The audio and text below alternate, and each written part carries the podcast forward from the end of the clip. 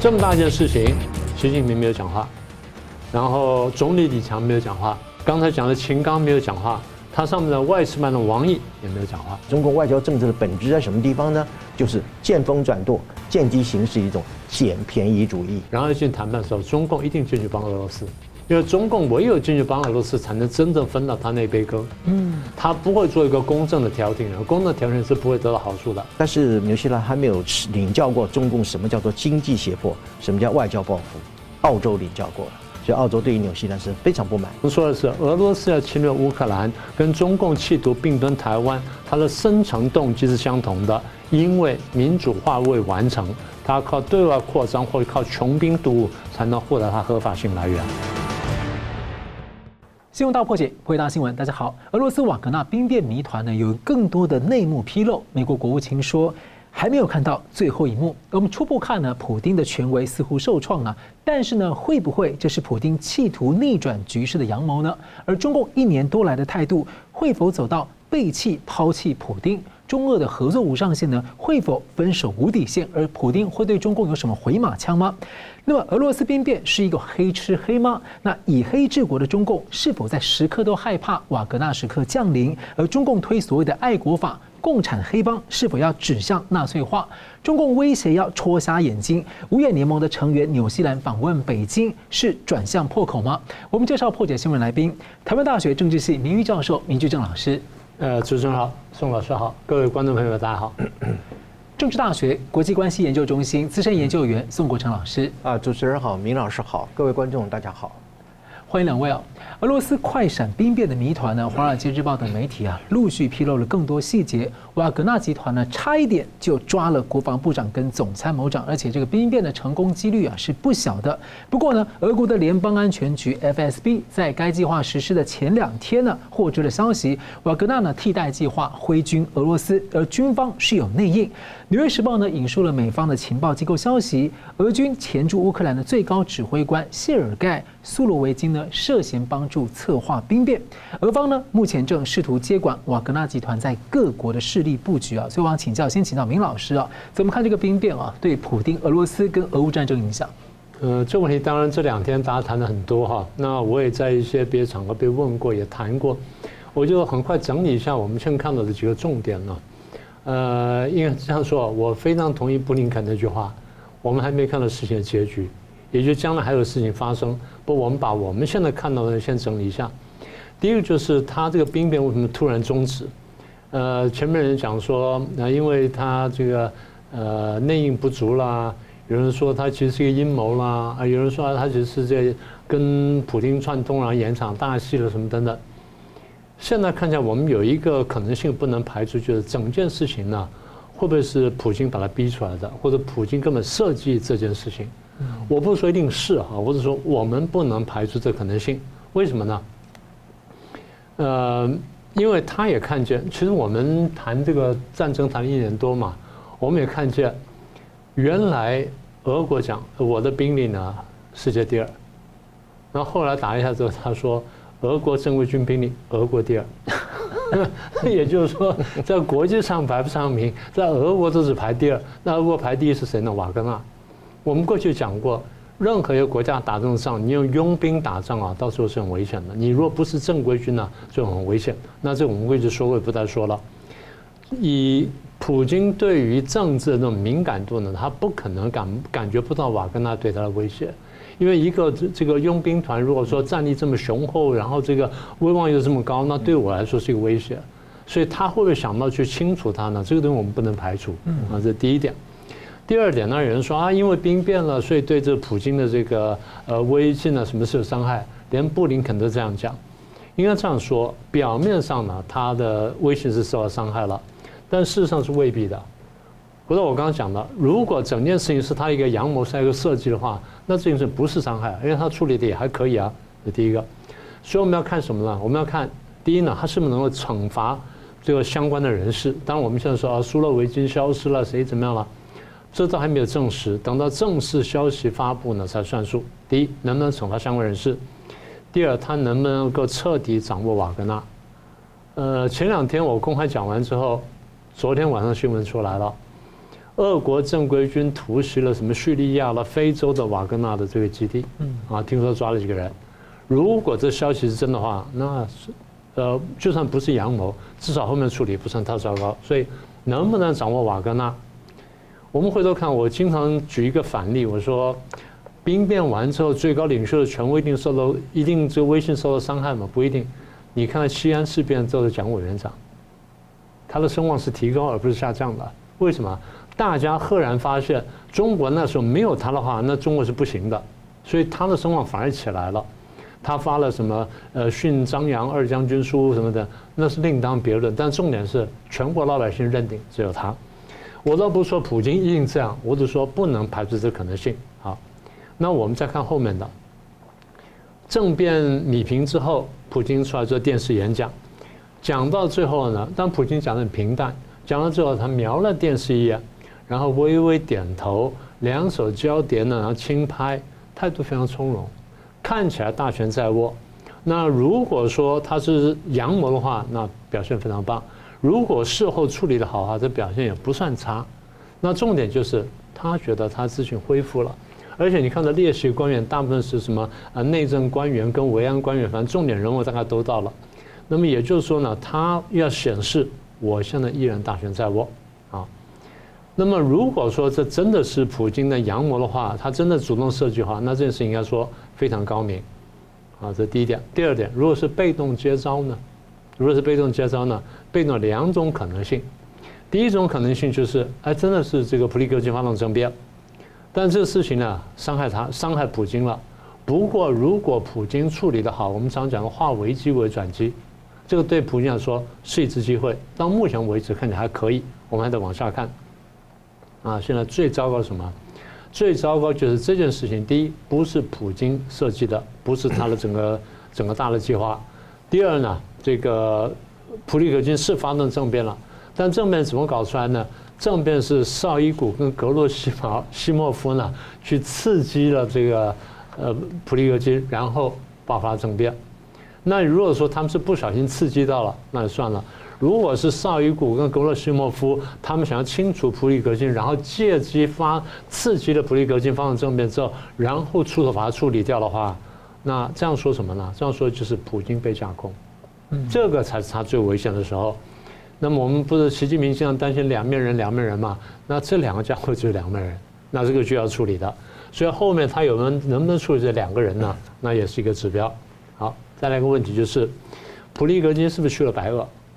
现在我们还不知道，声称是去了，他又说在白俄罗斯我要招兵买马，要另起炉灶，然后波罗的海三国就开始紧张了，德国就宣布我军队要进驻立陶宛，啊，那这都是很很好的动作。那现在到了白俄了，你觉得白俄的卢卡申科会同意或希望看到普利戈金在白俄罗斯招兵买马，建立支六到八八万人的军队吗？你觉得你觉得普这个卢卡申科会做的事情吗？应该会怕。你这家伙在俄国已经搞得这个天翻地覆了，现在你在我这边搞军队，你什么意思？你在我这边搞军队，你打你打乌克兰，那我就要被被大家打。你搞军队去打这个打波罗的海三国哈，我会被北约打。好，那你谁都不打，哎，我才刚刚觉得你去要政变普京，那你搞了六万到八万，你是不是要政变我？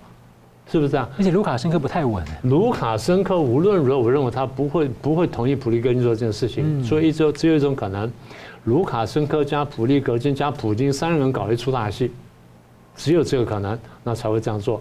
所以我认为几率不大啊。我只说几率不大，我不说一定没有。为什么？现在消息太混乱。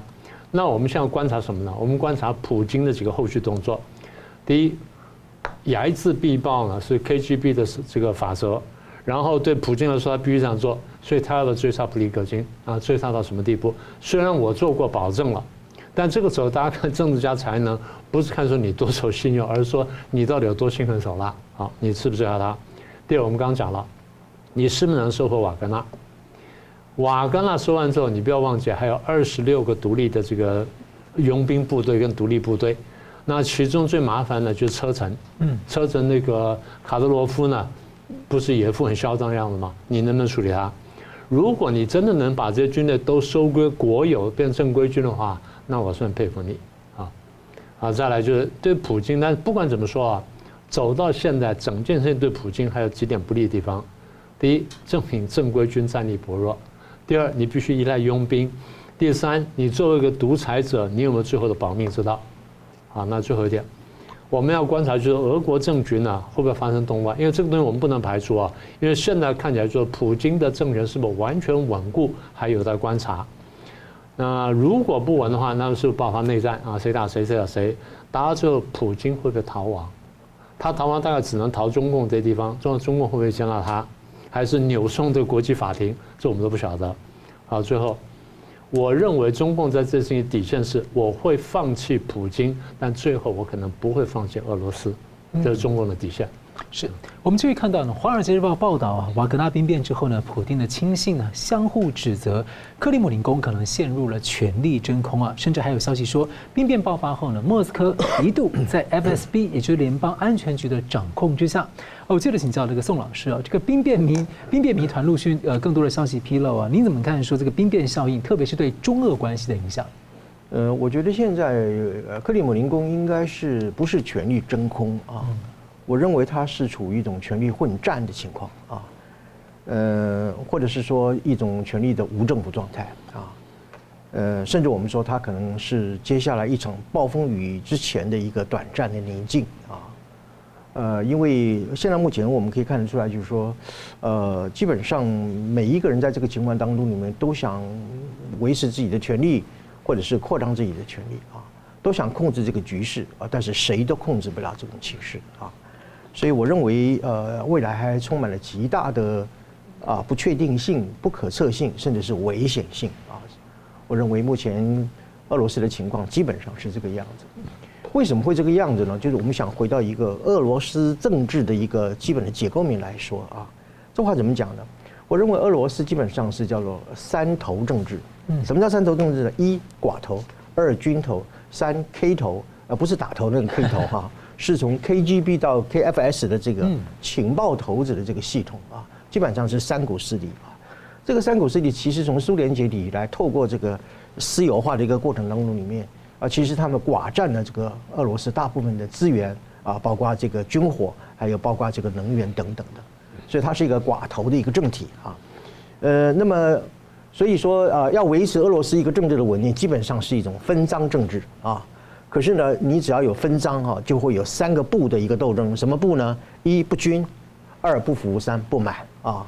呃，所以在这种三头政治之下的一种三不斗争啊，我认为就是酿生了这一次瓦格纳兵变一个很主要的一个结构性的因素和它的背景啊。呃，那么另外就是谈到这个中俄之间的关系啊，这个可能是大家未来比较关注的啊。我这里提出一个心理学上的一个概念啊，叫做。什么概念呢？叫做蛙化效应。蛙是那个青蛙的蛙的意思啊，可能一般人很少听到这样的一个奇怪的字眼。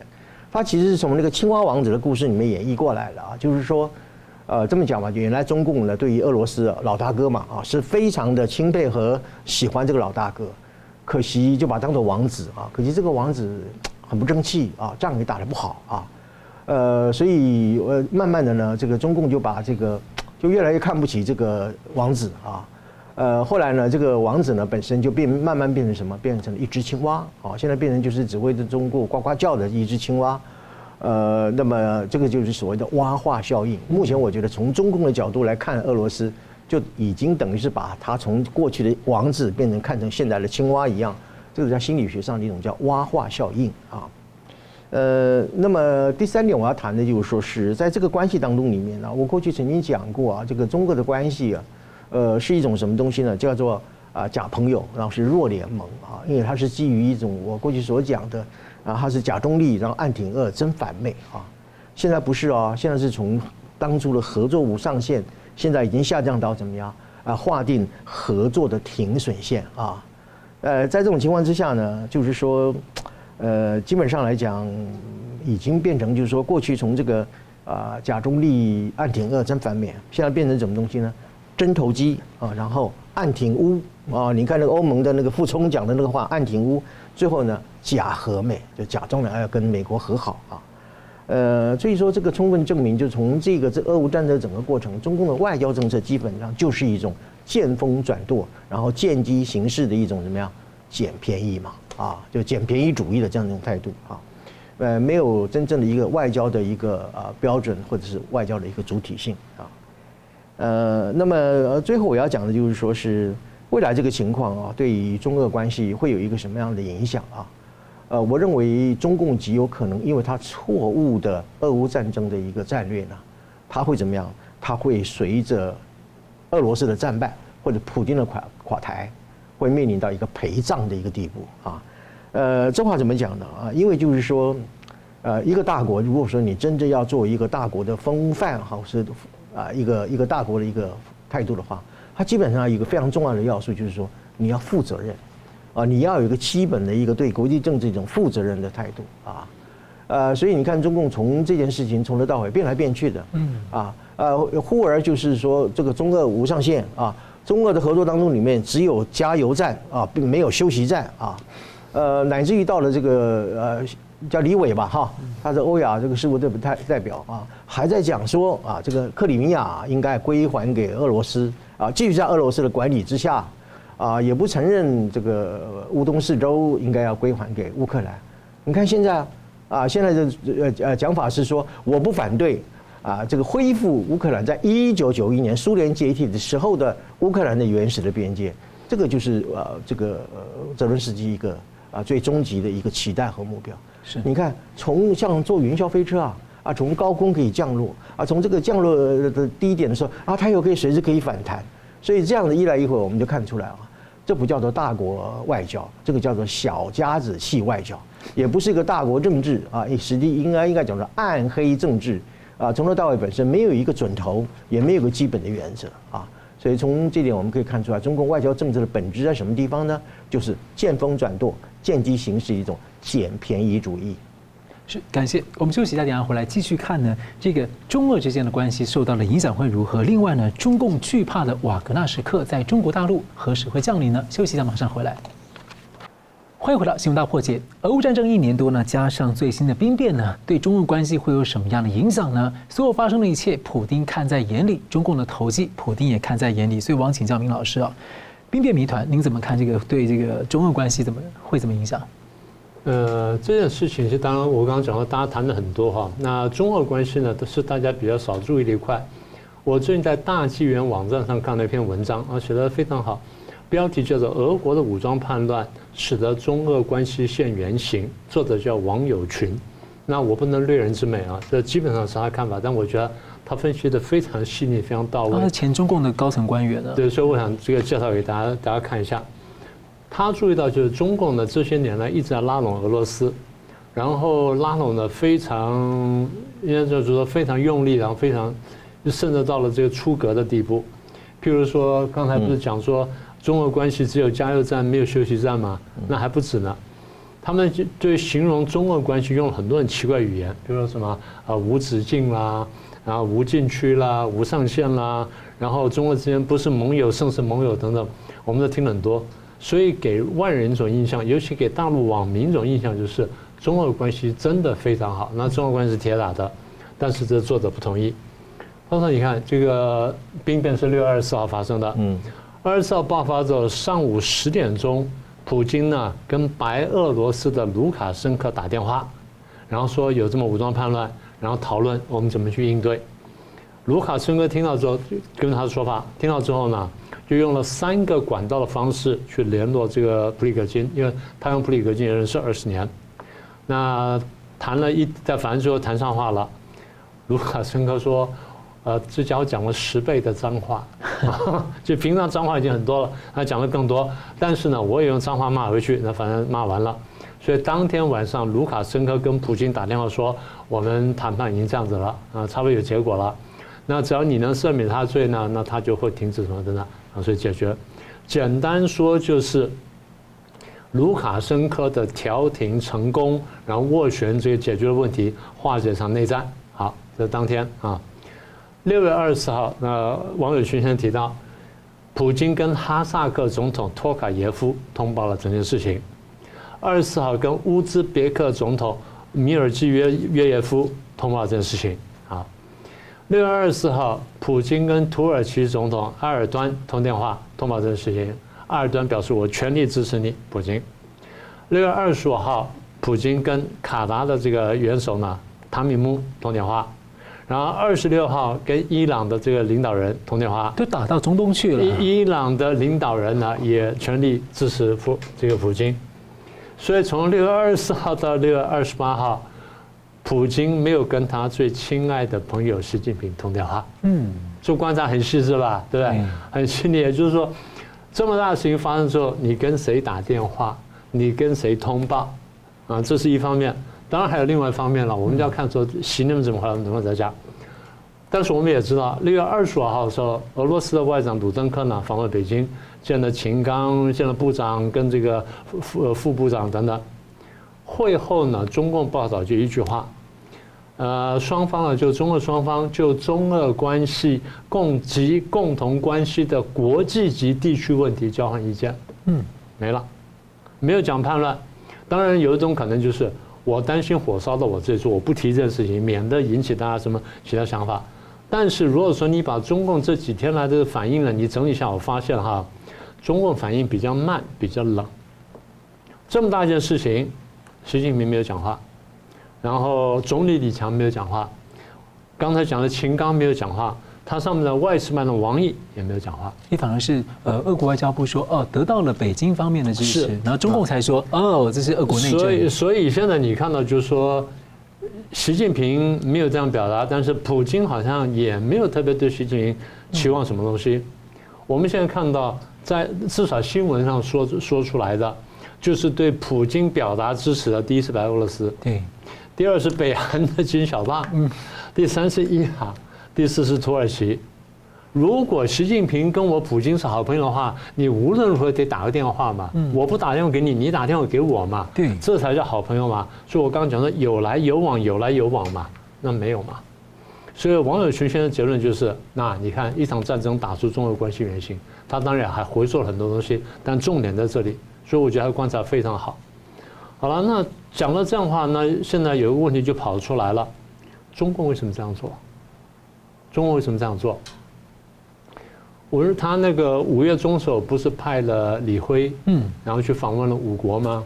对。然后访问五国之后，他表面上说是调停，其实我觉得是两两个考量，一个是调停，第二是侦查。侦查什么呢？第一，侦查俄罗斯呢到底打不打得下去；第二，侦查乌克兰到底能不能反攻；第三，侦查欧美各国对于挺乌克兰的这决心有多强。这样我才能判断。这场战争打不打下去，打成什么样子？所以我认为中共在看了一年多之后，他们认为普京大概打不下去了，他必须要做出个决断出来。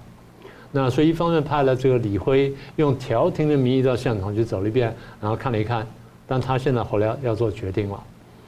我觉得中共还有考量就是，我们谈俄乌战争谈一年多哈，谈了大概前一年。到一年零两个月左右，我们看都是俄国在进攻，乌克兰在防守嘛。所以简单说就是俄攻乌守。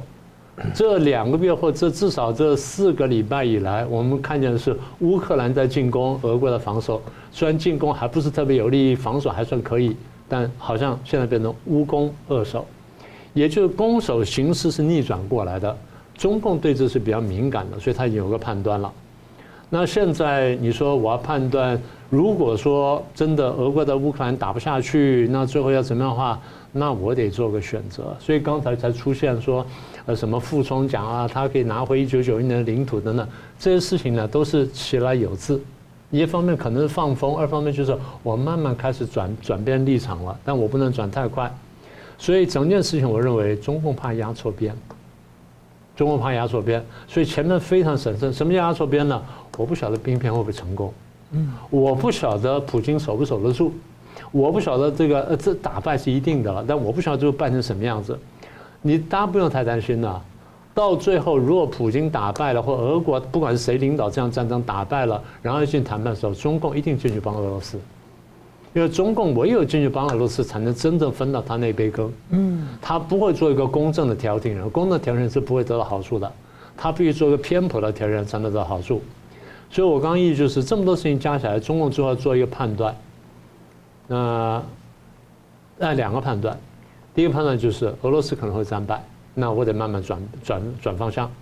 第二判断就是，普京说不定守不住，所以我得我得很谨慎，我讲话非常非常谨慎，我不能太平普京。所以我再说一次，中共呢会这个可能最后可能会放弃普京，但绝对不会放弃俄罗斯，紧紧拉住俄罗斯，紧紧拉住俄罗斯，这是我对中俄关系的最底线的看法。嗯，是感谢。俄罗斯兵变的消息啊，冲上了中国网络热搜啊，当时迅速就超过了十五亿人次啊。很多人在问，那中共共军有没有自己的瓦格纳时刻呢？什么样的情况可能爆发？俄罗斯的兵变呢，被认为导火线原因之一，就是刚老师谈的这个军备问题啊这分赃啊，还有这个军备荒啊。那调停兵变的白俄罗斯总统透露呢，他是这样告诉普里戈金瓦格纳的首领说呢，白俄会出兵去协防啊，协助莫斯科，因为呢，如果俄罗斯的现政权崩溃的话，我们都将被埋在废墟下啊，被解读。比如说相关的人啊，战争罪行等等的问题，那都会被追究连带啊。那对于以黑治国的这个共中国共产党政权来说，他的权力内斗啊，黑吃黑是一个几十年常 常常发生的事情哦。所以会不会对中国来说，时时都像是瓦格纳时刻呢？那俄罗斯当时的目前反应啊，让人家觉得说，好像似乎在学中共那一套的维稳哦，在找兵变背后的外国境外势力了。那此外呢，在兵变之后啊，中共推出了爱国主义教育法的草案，要纳入国民教育体系，思其思想入列，而且强行纳入了香港、澳门、台湾。所以我请教宋老师啊，什么样的情况您觉得中共的瓦格纳时刻出现？再来说，怎么看中共的爱国法的目的？呃，好的，我想先补充一下，同时也回应明老师所讲。其实，在俄乌战争的时候，呃，大概两个礼拜到半个月，我就说，我就断言说。那个俄罗斯一定会战败。嗯，我的理由非常简单，就是中国的一句呃古老的一个呃说法，就是叫做“得道者多助，失道者寡助”啊，就是这样的一个基本的规律啊。呃，至于讲你讲说这个瓦格纳时刻在中共会不会发生啊？呃，我想这样子，我基本上把这个瓦格纳，我们姑且称之为事件啊，然后把这个瓦格纳事件把它分成一个比较狭义的，叫做瓦格纳兵变，或者是所谓的瓦格纳时刻啊。另外一个是个比较广义的，叫做瓦格纳效应啊。我们讲从这两个啊区分的标准来看啊，呃，我们如果就比较狭义的这个瓦格纳兵变来说的话，呃，对照于中共来讲的话，我基本上认为习近平对于军队的控制还是比普京对于他的军队的控制，呃，可能要更强一点啊。那么换句话说，因为中共他也没有雇佣兵嘛，这样一个制度啊，也没有所谓的私人军队，呃，那么中共对于军军队的这个忠诚的这个教育。坦白讲是天天讲、月月讲、年年讲啊，呃，所以呃，基本上所谓的瓦格纳时刻啊，呃，在中共这个体制当中里面啊，基本上是呃不太容易发生啊。呃，军队里面有两个字啊，一个叫做思想，一个叫做心想。思想的话就是说你这种效忠的一个程度，还有一个是心想啊。中共即便是面临财政多么的困难啊，这个军队呃这个人员的一个心想本身，它是有财政上的保证的啊，呃即使经济再怎么糟糕，它还是要保证这一块啊军人的心想是能够如实的核发啊，呃所以从这一点上来讲，所谓的瓦格纳时刻基本上不太可能在中共目前看起来在体制上啊发生啊，呃但是呢这个广义的瓦格纳效应那又是不同的概念啊，这话怎么讲呢哈？呃，这样的一种瓦格纳效应呢，我觉得至少有两个。第一个就是说，呃，这个元首亲自授权指挥的这个部队，也可以突然之间一夜之间枪口倒转。嗯啊，这种情况不是不可能在全世界其他的国家，包括中共的国家发生的啊。啊，不然我们历史上为什么这么多政变嘛？对啊，这是第一点。第二个的话就是说，对于普京权威的一个挑战啊，呃，刚刚那明老师有提到，就是普京基本上看起来还是权力。啊，相当的稳固啊，啊，但是我觉得随着未来这个权力的混战不断的一个啊交织下来的话，我觉得基本上一个大趋势应该是普京的权力是慢慢下滑的啊。呃，假如没有下滑的话，坦白讲，呃，瓦格纳不可能兵变嘛，啊，他到了那个顿顿河畔的罗斯托夫的时候，长驱直入啊。假如普京是真那么厉害的话，应该是过了边界就把他给消灭了啊。啊，这是第一点哈。所以从广义的瓦格纳效应来讲的话，我觉得在中共内部会产生一种怎么样慢性发酵的作用啊。这种慢性的发酵的作用的话，特别呢，平时可能没什么问题，但是如果说中共对外发动战争的时候，这个时候我觉得就会产生一种，就是说，到底这个战争值不值得？啊，到底这种战争本身是不是我刚刚所讲的是得道者多助的战争？啊，乃至于就是说这个战争到底合不合理？啊，也就是过去我常讲的那个战争成本的那个一个概念啊。啊，所以一旦这些东西产生怀疑的时候，假如这个战争是不值得的，啊，没有意义的，啊，也不合理的。啊，这个战争的代价也太高了啊，风险也太高了，它就会产生内部的一种抵制啊，一种内部抵制的情绪啊。呃，所以呃，我前几天在一个场合碰到范畴老师，他就讲一句话，就是说现在这个中共解放军里面，或者是民间流传一句话，叫什么东西呢？叫做打台海不如打中南海啊。这句话 哇，呃，基本上当然就是这有一点呃，就是幽默了啊。呃，但是就是说，基本上中共就是一个背离的整个世普世价值。而且是一个我刚刚所讲的一个不负责任的统治集团啊，呃，所以他基本上完全不懂得什么叫做国际合作啊，呃的一个基本的价值啊，所以我认为呢，我们假如区分呢，呃，一个狭义的瓦格纳兵变啊，在中共基本上对于呃军队的控制还相当程度的稳固的情况之下，啊，狭义的瓦格纳兵变目前看起来不太可能发生，但是广义的瓦格纳效应啊，是在内部会发酵的啊。呃，特别是就是说，啊，发动战争的时候，这个发这个内部发酵会变成成为一种质疑的，或者说是一种反反对的啊，一用中共的话来讲叫反动势力的一种啊形成啊，呃，所以我这里引述一下美国前总统甘乃迪他讲过一句话啊，他说所有的战争啊都是始于愚昧啊，或者是叫愚蠢啊，呃，当今这个世界，我认为是一个让人家觉得很悲伤的，就是说进入到一个不负责任的一个世界啊。我们从俄乌战争已经看到了第一个蠢蛋，那个叫做普京。现在又看到第二个蠢蛋，叫做啊普里戈金，就是啊普里格金。啊，如果中共发动的对外战争，不管还是在哪一个地方发生对外战争，这种所谓的瓦格纳的这个啊效应啊，广义的瓦格纳效应，就很有可能在海的军队啊发生。这个时候我们会看到世界的第三个存在，他的名字就叫习近平。呃，六月二十八号呢，中共这个全国人大常委会他审议了一个叫什么“爱国主义教育法案”啊。呃，对于这点呢，我提出三个看法啊。第一个就是，就是说中共其实不是一个真正意义的国家啊。你爱国主义嘛，国家嘛啊，它不是一个国家啊，而是一个叫 “party state” 的党国啊。呃，国家其实只是中共党的一种外壳，或者是一种统治的机器而已啊。呃，所以你说爱国嘛，其实应就是叫爱党了啊。那什么叫党呢？那看是谁是习核心嘛啊，谁是核心，像是习核心嘛啊啊。所以半天讲了半天的话，爱国主义其实是什么？爱习主义嘛啊，爱护习近平的主义啊。啊，其实自古以来，所有的独裁者都是很喜欢受到人民的热爱，甚至包括他死后也希望能够接受人民的祭拜或者是赞扬啊。呃，所以讲到最后呢，这个这个所谓的爱国主义教育法啊。基本上就是服务于一个叫做内部人统治集团的中国共产党，啊，他在把国家当作是一种外壳的啊，就是外这个壳外壳啊，假假的外壳的一种统治机器之之下，啊，其实爱了半天啊，其实是爱习近平啊，呃，所以在这种情况之下的话，我觉得他就是一个呃呃独裁者的立法，或者是说我们所讲的一种纳粹主义的洗脑的体制啊。呃，第二点的话就是，虽然我们没有足够的证据来证明说这个瓦格纳事件和这个爱国主义教育法之间是不是有一种明显的因果的关系啊，呃，但是我们可以确定，就是说中共始终是认为，就是说，如果要避免叛变的话，最好的方法就是改造人的灵魂啊，就是灵魂改造工程啊。而且习近平在多次的场合讲说，改造这个新人的这样的一个工作，要从娃娃时代，要从抓娃娃时代开始哈。呃，那么这就是一种所谓的一种所谓的灵魂。的一个改造工程啊，就是，呃，把一个人改成改造成一个没有灵的魂啊，啊，是一种行尸走肉的一种人啊。然后呢，所以你这样看了，这个教育其实就是蠢材教育嘛，就是把人教育成蠢材的一种教育体制啊，呃，或者是一种无灵教育啊，或者我们把它叫做一种非人化的教育啊。呃，他所有的目的就是把所有的中国人改造成怎么样？没有独立的思考，不知真假啊，然后也是一个无力反抗的一个。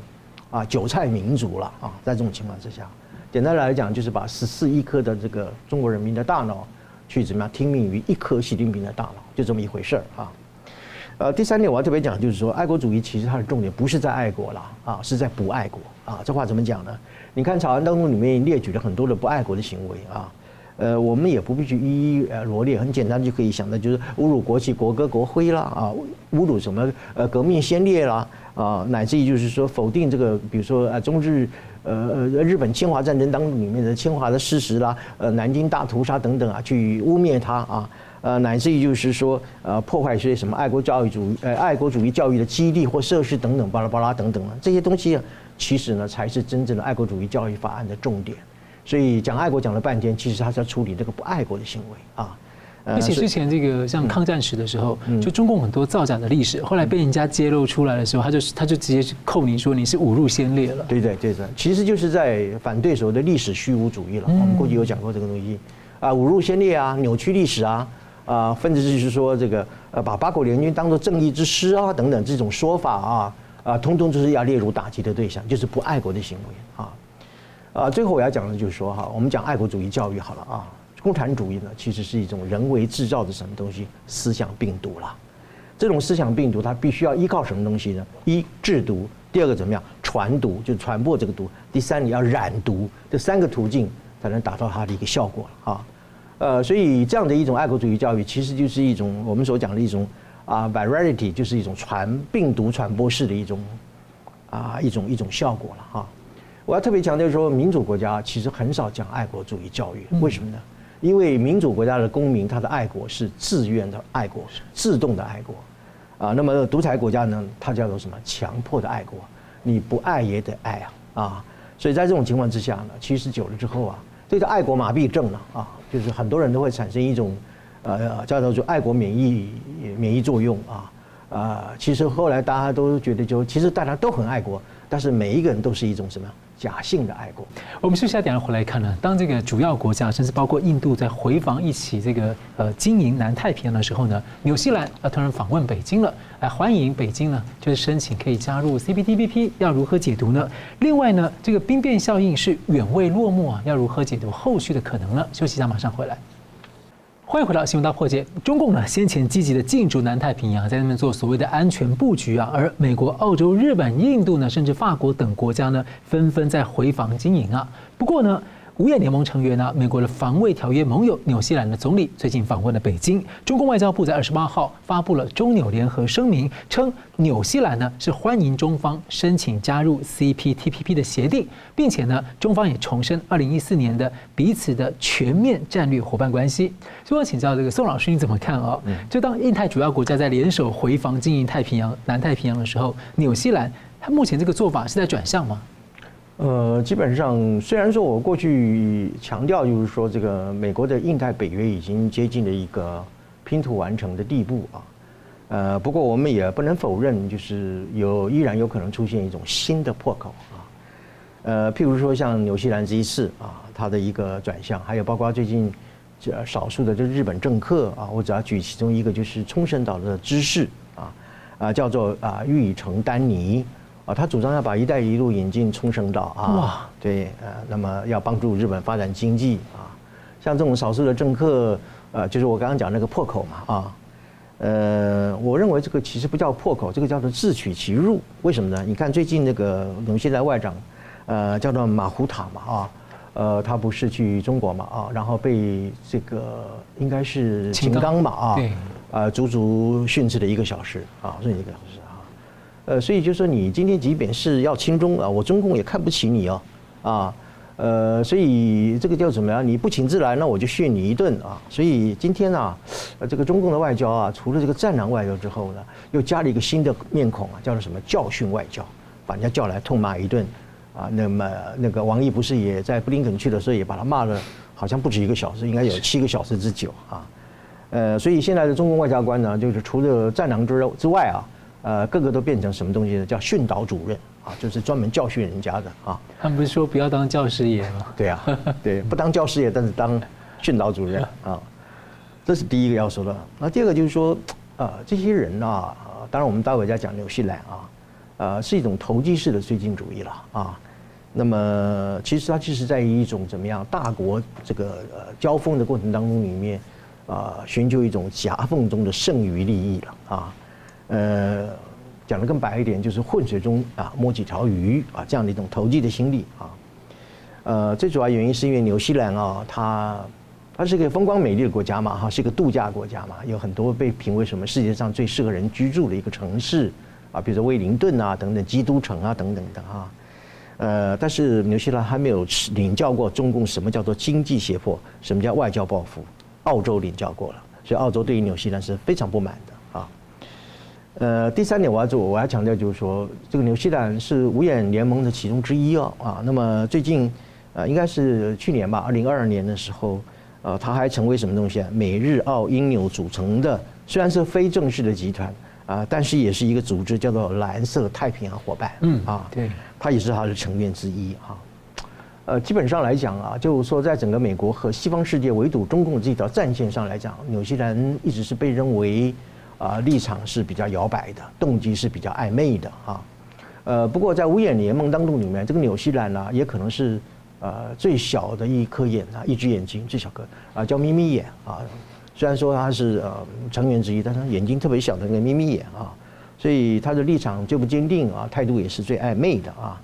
呃，所以最近澳洲有个媒体就戏称他们的 New Zealand 啊，啊，应该改成 New Zealand，就是把那个纽西兰呐，应该把纽西兰改成纽西兰。西是什么西呢？习近平的习，就是把那 Z E L 啊，把它改成 X I 啊，New Zealand 啊，也许是这样发音了啊。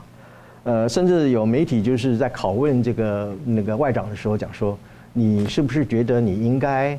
呃，咬住你的舌头，呃，才能够避免去得罪中共呢？啊，意思就是说，好像不得罪中共的话，呃，很难的这个意思啊。所以，其实澳洲的媒体，或者是包括自己纽西兰的媒体，都对于这个澳纽西兰的亲中政策是极尽挖苦和嘲讽的这样的一个态度。不，即便之前中共在南太平洋这样已经搞得起纽西兰也是非常紧张了。对对，呃，当然了，这个主要的原因是因为呃，今年的年初啊。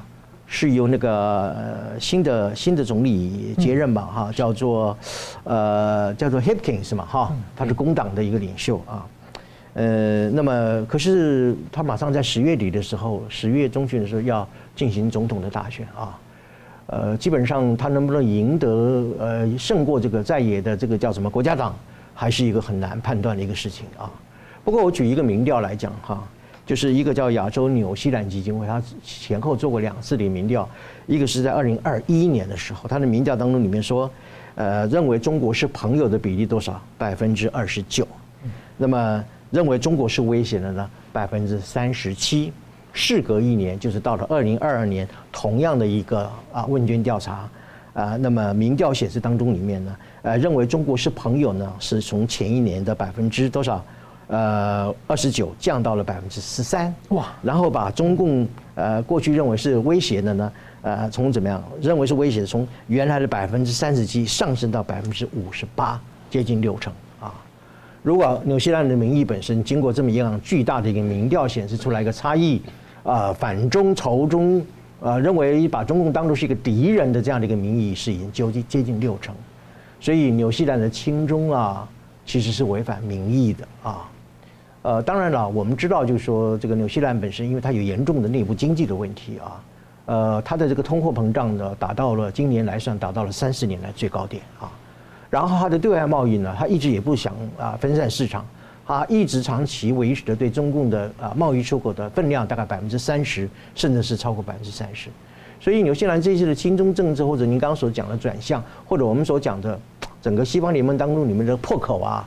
主要的原因啊，我们说内政外交是内政的延长嘛，主要也是因为经这个受迫于一个经济的一个压力，所以他一直试图想从中国那边赚点人民币吧啊，呃来改善他国内的经济啊啊等等的，呃但是呃我过去常讲的利益跟价值外交本身是不能并列的啊，一个国家不可能不可能就我既要跟西方联盟，然后我要跟中共啊战略协作关系等等的。呃，所以一个人脚踏两条船，最后是会掉到水里面去的啊。所以这种这种政策是不可能持久的啊。呃，所以我预估啊，就是说这个在未来哈，极可能这种亲中政策也可能啊，因为他十月份大选他输掉了嘛，工党输掉了啊，所以这个叫做什么东西，Hipkin 的这个人可能他就呃接了前任总理之后，说不定他就是短短干了不到一年的时间，他就可能就要下台了。所以这种亲中政策极可能是一个短命的政策啊。呃，特别是澳洲政府对纽西兰非常的不满意啊。呃，那么如果一直在呃受到澳洲政府的教训的情况之下，也许纽西兰它很快的就怎么样，会在这样的一种错误的政策当中里面迷途知返吧。嗯，是感谢我们今天来看到哈，我们回头看到呢。俄国跟乌克兰的战争已经经过了这个超过十六个月了，不过呢，结局还没有出现啊。那没有想到，在这节骨眼上呢，先爆发了一个俄罗斯内部的瓦格纳兵变。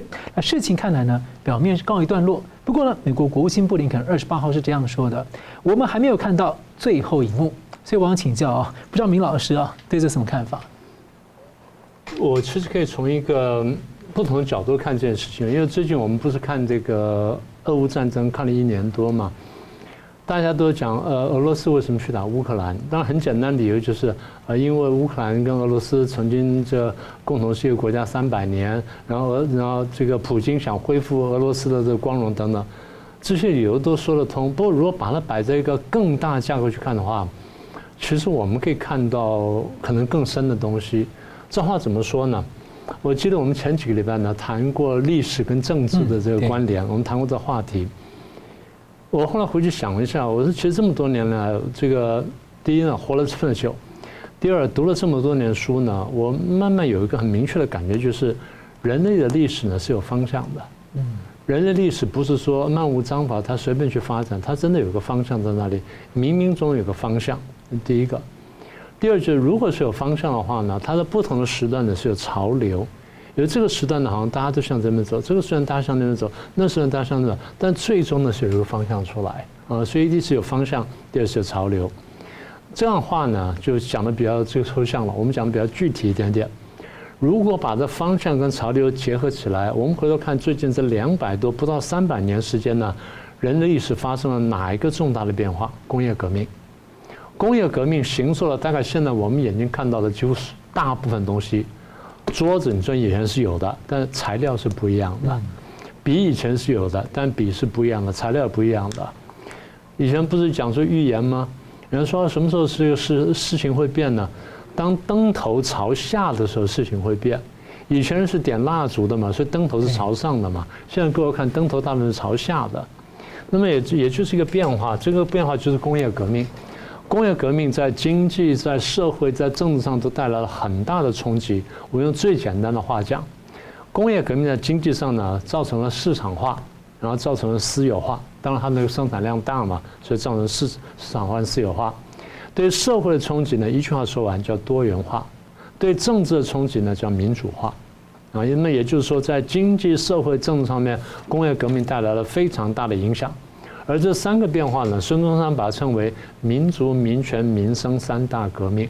那不管你从什么角度去看，但是方向大体是，呃，聪明人呢都差不多看到了。好，那什么叫做潮流呢？什么叫三大革命呢？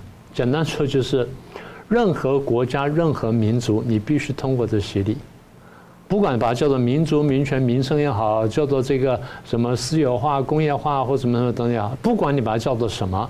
你必须通过这洗礼，顺之者昌，逆之者亡。你若不信，就很简单。大家各位想想看，现在在世界上有多少个非工业国家能够活得很好的？是不是这样？那也就工业化洗礼必须过来。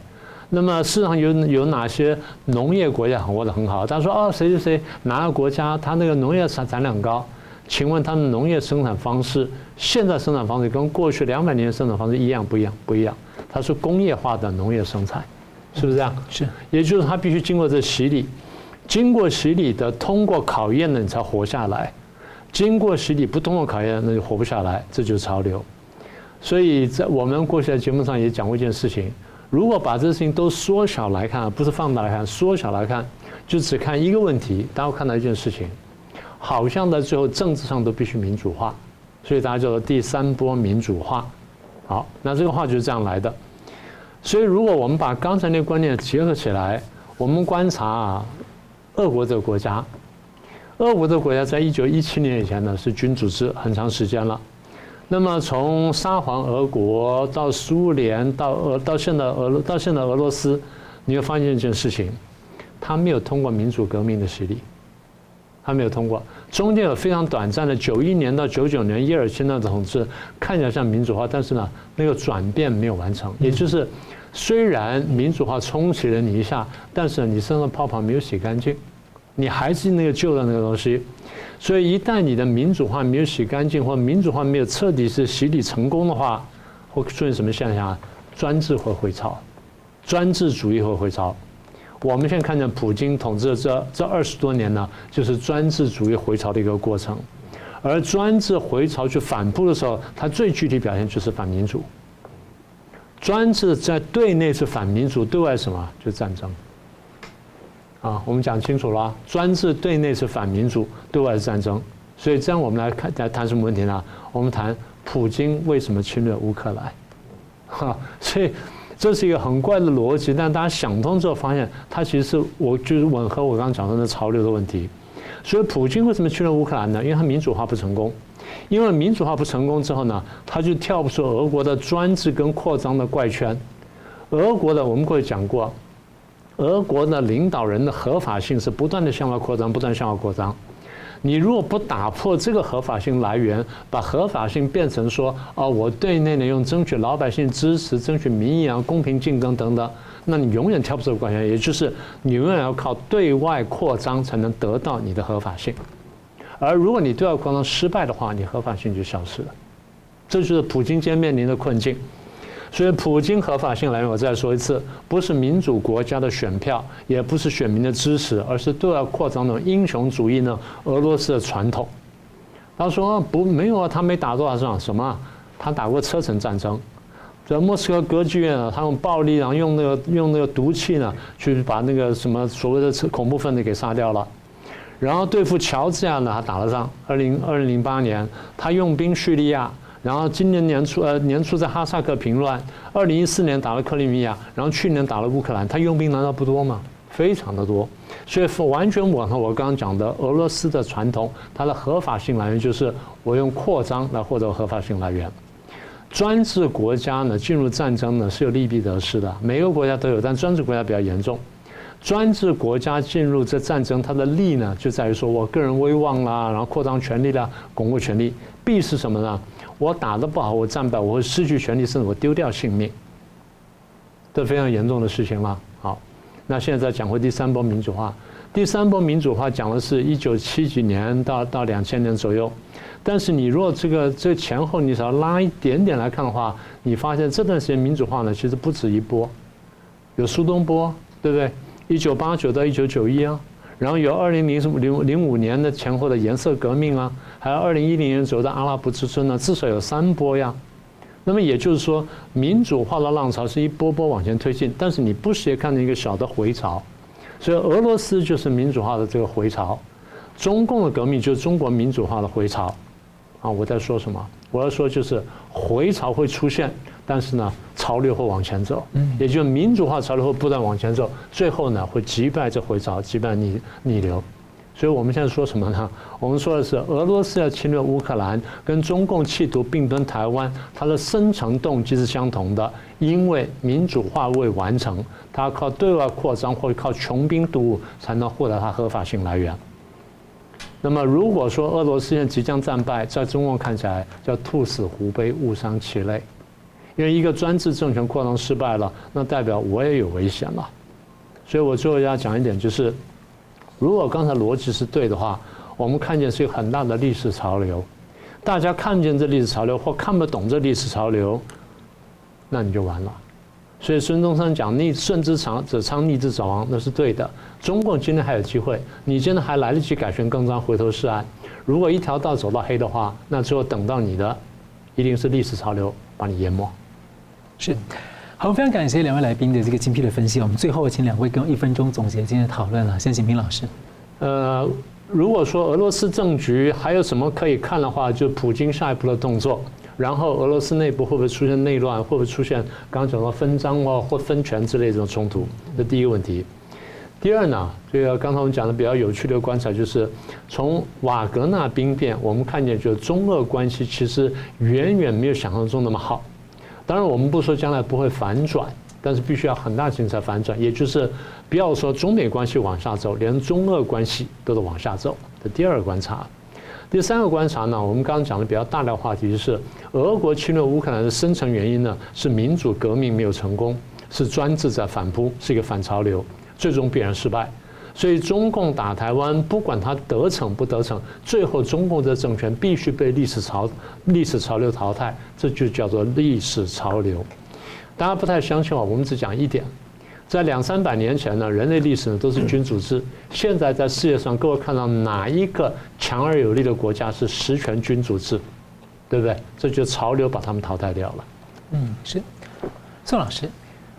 呃，我觉得目前俄罗斯的情况是处于一种叫做啊权力无政府之下的混战状态，每一个人都想掌握权力，可是每一个没有一个人可以握住权力啊，包括普京自己啊。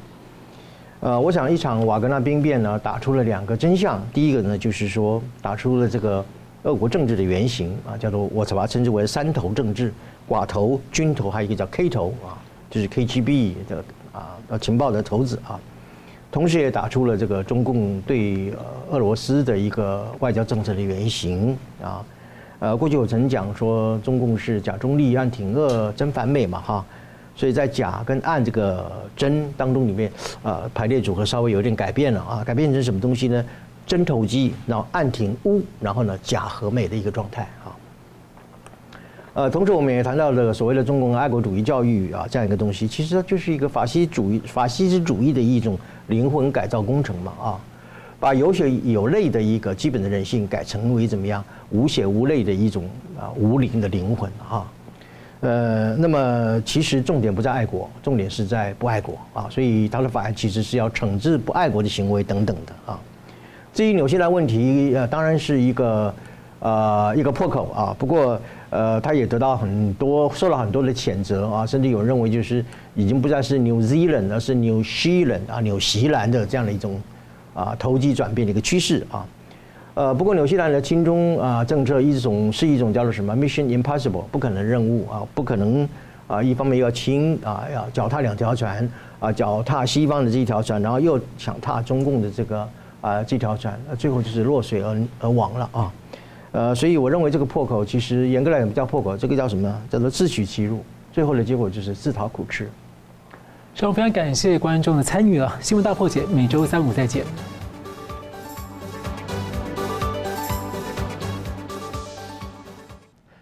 如果您喜欢我们的节目呢，请留言、按赞、订阅、分享，并开启小铃铛。